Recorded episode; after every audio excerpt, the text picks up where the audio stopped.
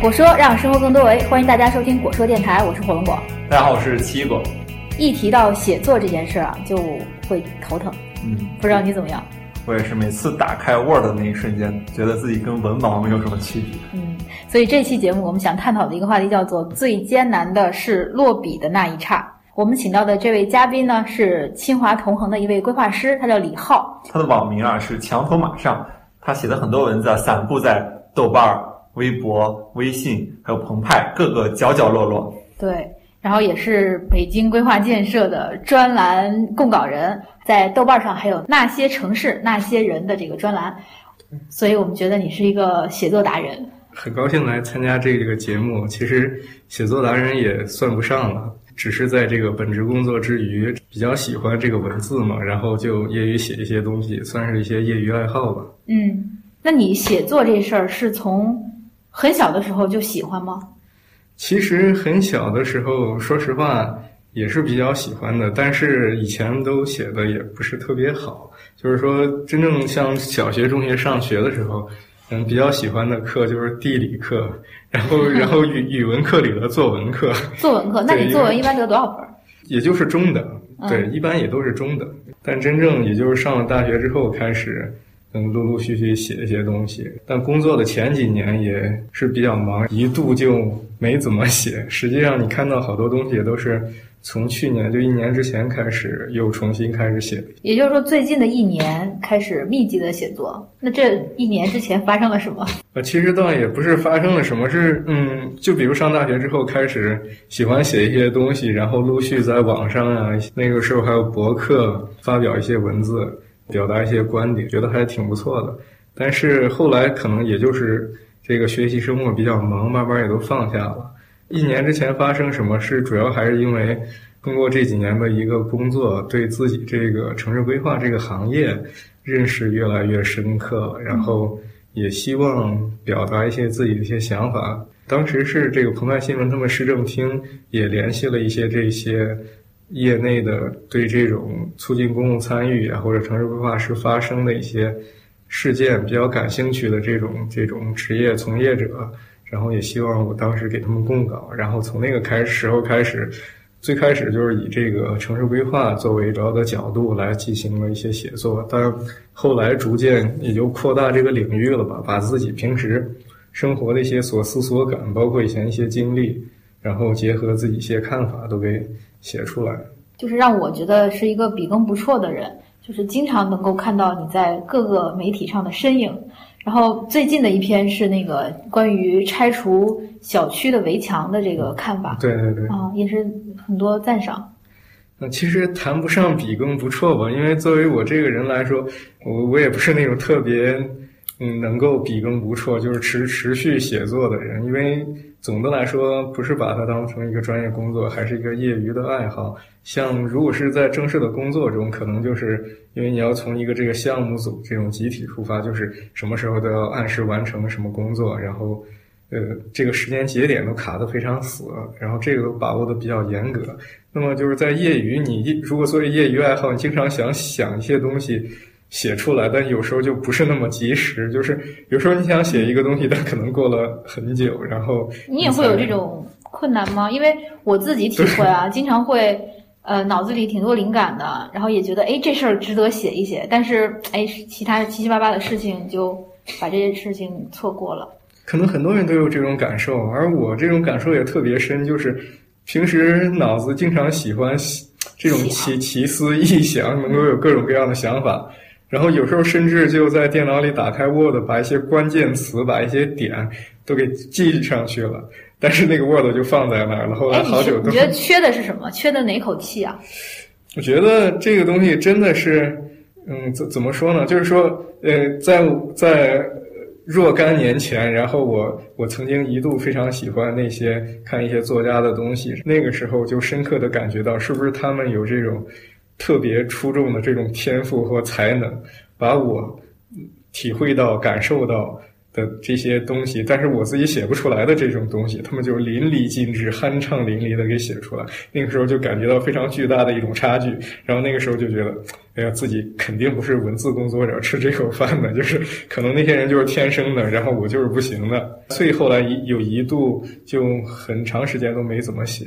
我觉得最大的困难也就是这一点，就是你能想到、能够感受到一些东西，但真正到提笔写的时候。在电脑上就是写不出来，只能打出来一些只言片语。你觉得这是一种表达上的困难吗？就可能很多人都会有这样的时刻。一方面可能是这种表达和感受的这个东西，就是说有些东西大家都能感受，都能表达出来。就像一些这种电影的这种导演，他们的这种片子之所以能够成为经典，就是触动了大家都感受到的一个东西。嗯，就是大家都能感受到，但。不是每个人都能成为导演，但这个导演就能把这些东西充分的表达出来。对，比如说那个怀旧的系列的什么青春青春的那个赵薇致青春呐，对对对，什么那些小时代啊，对，就是我们看了我们能感动，但是真正让我们去做，我们弄不来。不对，我说的是我的少女时代，很很让人感觉到悲伤，就是这种是不是就是一种天赋？你觉得后天有没有可能去训练？后来我之所以又开始写的一个原因，就是觉得这个东西等于是。两面性吧，一方面是天赋，一方面是后天的提升。就像这种职业运动员一样，那些体育明星，他们都是肯定都是有这个天赋的，而不是说普通人后天练能练出来的。但是除了这些职业明星之外，是吧？还有很多这种业余队的这种体育爱好者啊。那体育爱好者对他们来说，那基本就是后天训练的这个过程了。后来我之所以又接着，嗯，尝试着写一些东西，就是觉得除了那些专业的作家之外，他们就是这种职业明星，那可能这个世界上也需要像我们这种业余爱好者的存在。应该说是自己想通了这件事儿，于是开始提起笔，放下了好高骛远的一些想法，开始写，是吧？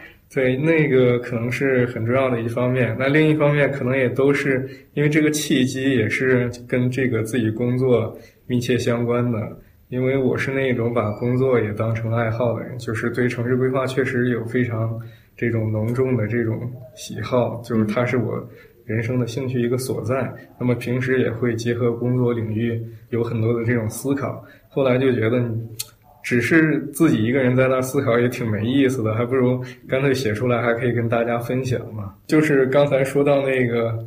那是不是有需要这种特别的天赋能够表达出来这个东西？其实我之前有一个特别特别也算奇特的一个观点，我就是想，可能现在这这种科技的进步，就是过两年就有这个机器人写新闻稿的一些东西，然后包括一些人用这种这种机器学习的一些算法，这个直接就能写出来诗。就现在就有语音输入了嘛？嗯，那将来会不会有有直接脑波输入、脑电波输入？对，然后这样真正到那个时间的话，人人都是那种 最顶尖的作家，我觉得。但我其实觉得，仍然写作是一个挺困难的事情，因为它是一个输出的过程。像在英语里边也是，基本上听说读写说和写是最难的两。对，一般写作文大家最讨厌，对吧？对对对，就是特别不喜欢。所以说。打开电脑那一刻，你就总觉得没什么好写的。嗯，所以说我经常看，比如说你能洋洋洒洒的就写那么多，你是怎么去组织那么大段大段的文字和写那么长的？这个可能我觉得是不同文章它有不同的风格。像平时有时候也写一些学术论文，就是比较专业性的一些东西，它这个就非常规范性，就有时候就类似于做项目一样，你需要。把这个框架先定住，然后有有一个提纲，哪一部分是什么东西，然后当然回过头来也会不断修改的。但首先就是从从宏观，然后到中观，再到微观，先把这个框架定好，然后再往里一步一步填东西。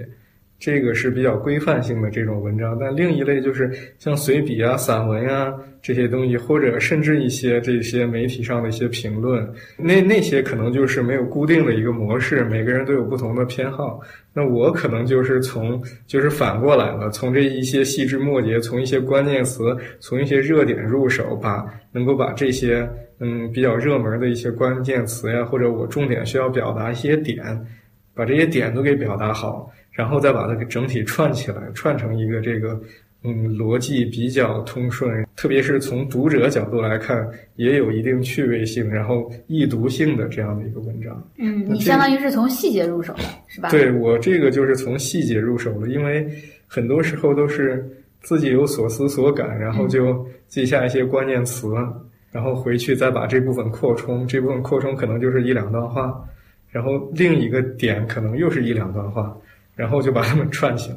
哎，我也有一一个同样的感觉，就是经常写作的时候会先把框架搭起来，但是搭完框架以后，好像还是不知道从哪儿着手。但有的时候你是从一个点切进去以后，就就收不住了，就直接就把它写下来了。比如说像那个之前写那个为什么有些人一辈子能只做一件事情，那天我看完那个冯唐的那个《搜神记》以后，我就在想，为什么我导师能一辈子就做一件事情把它做好？然后我就在那儿分析他的一些这个特点。分析完以后，我就开始想，为什么那个炸天妇罗那个人也能呢？然后就在在想这个反馈和回馈的事情，哎，就把这个文章写出来，写的非常快，大概一两个小时就写出来了，就好像似乎也是这种从细节出发去写的过程。对，这就像我们很早之前写作文一样，有时候就是。就是在考场上，哪怕时间过得那么快，你知道还有半个小时就要交卷了，就是写不出来。嗯，但有时候就是想到一个点，瞬间就非常快能够把这个文章写出来一样。所以文章还是应该有感而发，是吧？不应该强迫自己限制在一个特定的框架里面，而是说你对哪些点上有感觉。所以说，想成为一些专栏作家其实特别不容易。你咋能保证每周都能有感呢？每个普通人都可能有很多感觉，因为如果没有感觉的话，普通人看到那些文学作品或者影视作品都不会被感动了。你说之所以喜欢看、爱看，都是因为你那些感感觉和它形成一个共鸣。那就是平时你没有注意这些东西。所以大家一般爱看的是就是情啊、爱啊、故事啊、黄赌毒，对对对，黄赌毒，然后故事啊，是吧？对，就是。直击人性的嘛，就是说人人性、情感、生活这些都能把方方面面涵盖住的这些东西。那你写这类的吗？这个其实很多年前吧，也就是若干年前，当你还是一个文艺青年的时候，呃，谈不上文艺青年。后来之所以不怎么写，就是呃，就是觉得发现有有的别人确实写的太好，把你那些东西全部表达出来了。谁呀？就是比较喜欢那些作家，比如这个连岳啊、刘瑜、冯唐之类的。嗯，哇，标准的文艺青年三件套：连岳、刘瑜和冯唐。谈不上，你看，你看了这个连岳的东西，你会觉得其实他并不是一个文艺青年。虽然他那个专栏是叫情感专栏，但实际上他讲的全是这种人生啊、故事，就是人生活体验，非常生活体验，对非常大的这些东西，而且。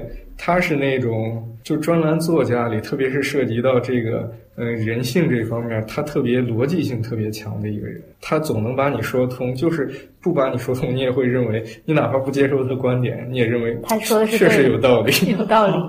哎，我感觉好像就是稍微上一辈的人，就比如说像那个朱光潜啊、傅雷家书啊，还有一些就是再再老一点的那些人写的东西，都挺接地气儿的，就都是那种生活。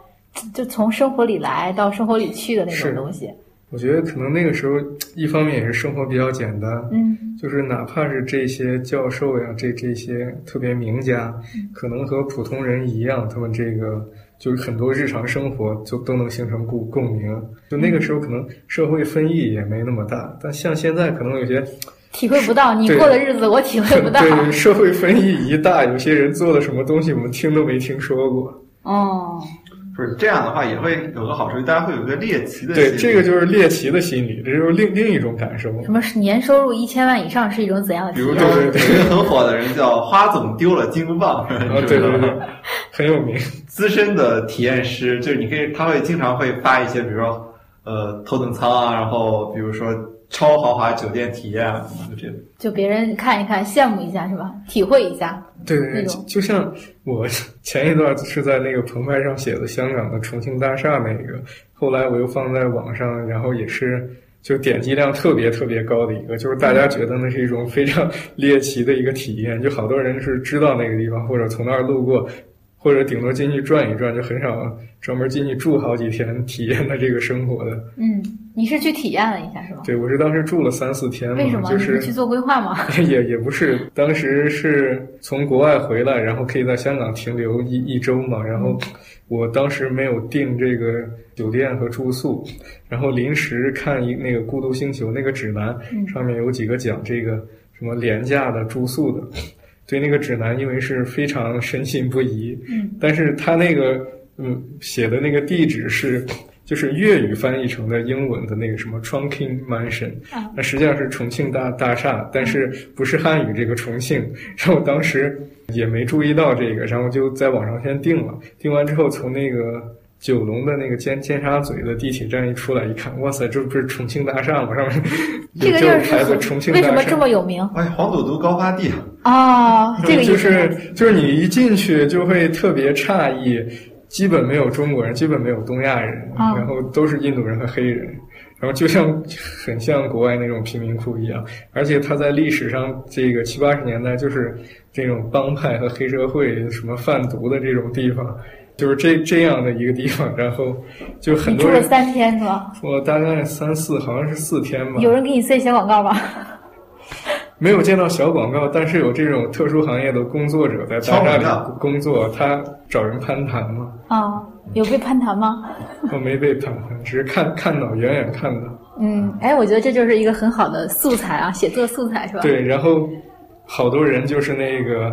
就是猎奇嘛，因为之前王家卫那个电影里就叫《重庆森林》，就是以它为背景，然后比较有名，然后好多人就在那些旅游的网站上提到这个地方，但只是说猎猎奇都，但都不敢进去。你要知道的话，你住吗？我要知道的话，我可能就会还是会住一下。我可能就会反复思索、考虑一下啊。看来这个孤独星球也是挺好玩的。对，因为里面还是有好多印度人开的客栈。但基本都是欧美的游客住，很少有大陆游客去住。嗯，因为那个确实是有点危险性。因为后来我才知道，那个就是前几年就就是北京一个女大学生去那儿旅游，被印度人强奸了，在那里。但不是大厦里的印度人，是是别的地方去那儿送货的。但就是说，它还是有一定危险性。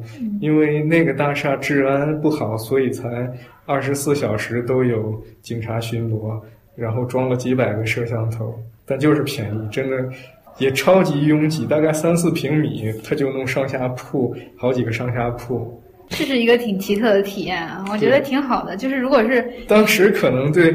呃，也只是一个旅游的猎奇的经历，但后来写文章也是结合自己城市规划，然后你就把它写成了一个专业文章，对一些想法。因为后来去年出了一本，就香港大学一个教授写的，就是说这个是低端全球化的中心，就是他也是亲自去里面做田野实验，嗯，他每周去睡两天，好像睡了一年，然后和。各国的这个商贩攀谈，就是发现实际上呢是印度这种南亚和非洲这种全球化贸易的集散地。就整个撒哈拉以南非洲百分分之二十的手机都是从那个大厦发出来的。哦，就是他从这种社会经济的角度来研究这个城市特殊空间，所以有些写的一些东西不可避免的以你一个职业规划师，然后就套上了全球化的这个概念框架。对对，低端全球化。挺有意思的啊！那你之前好像经常去那个其他国家旅行，在写这种文章的时候落笔困难吗？这个说实话就稍微容易一些，它更随意，更像是自己写给自己的一些话。就像我们平时多多少少有些写作困难症。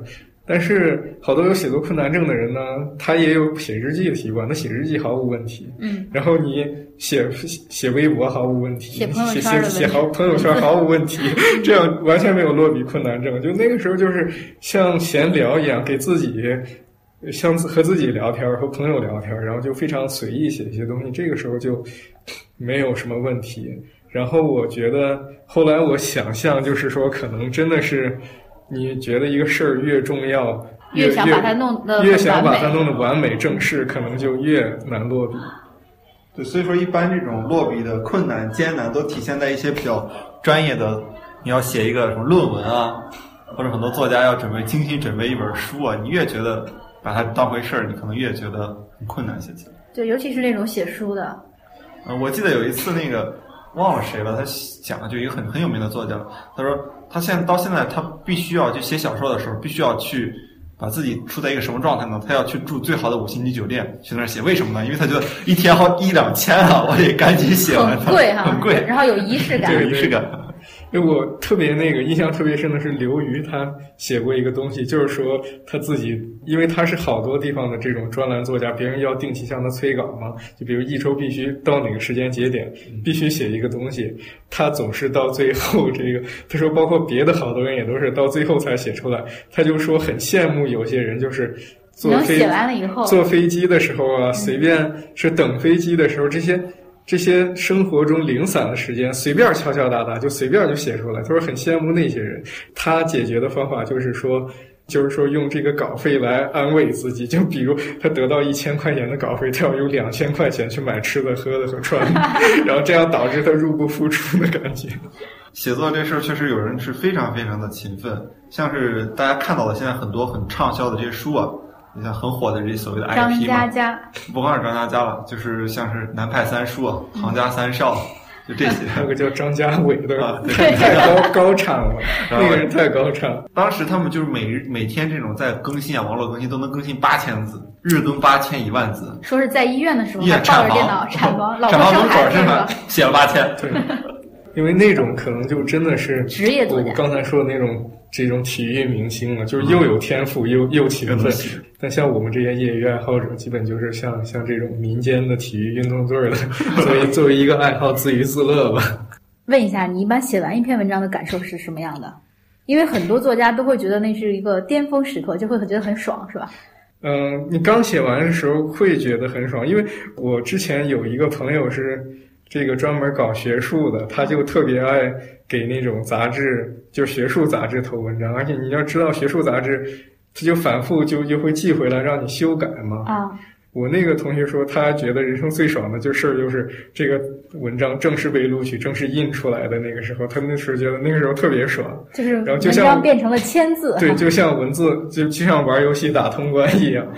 但是他说那个爽可能就爽，就持续很短，很短，然后他就想打下一关。又开始练级。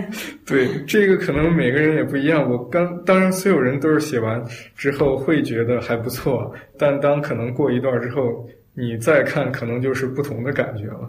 过一段时间，就是当时怎么写的跟屎一样。对对对，我我一个我一个同学是也是我非常好一个朋友，他也是非常爱写东西的人。他给我的说法就是他年轻的或者年幼时候写的那些东西，他都不敢看。就跟我们录节目，然后录完以后听自己的声音一样。对，他就说自己当时怎么是那样想那样写的，因为这也是人认知不断这个进化的一个过程吧。对，也是你成长的一个成。长的一个过程。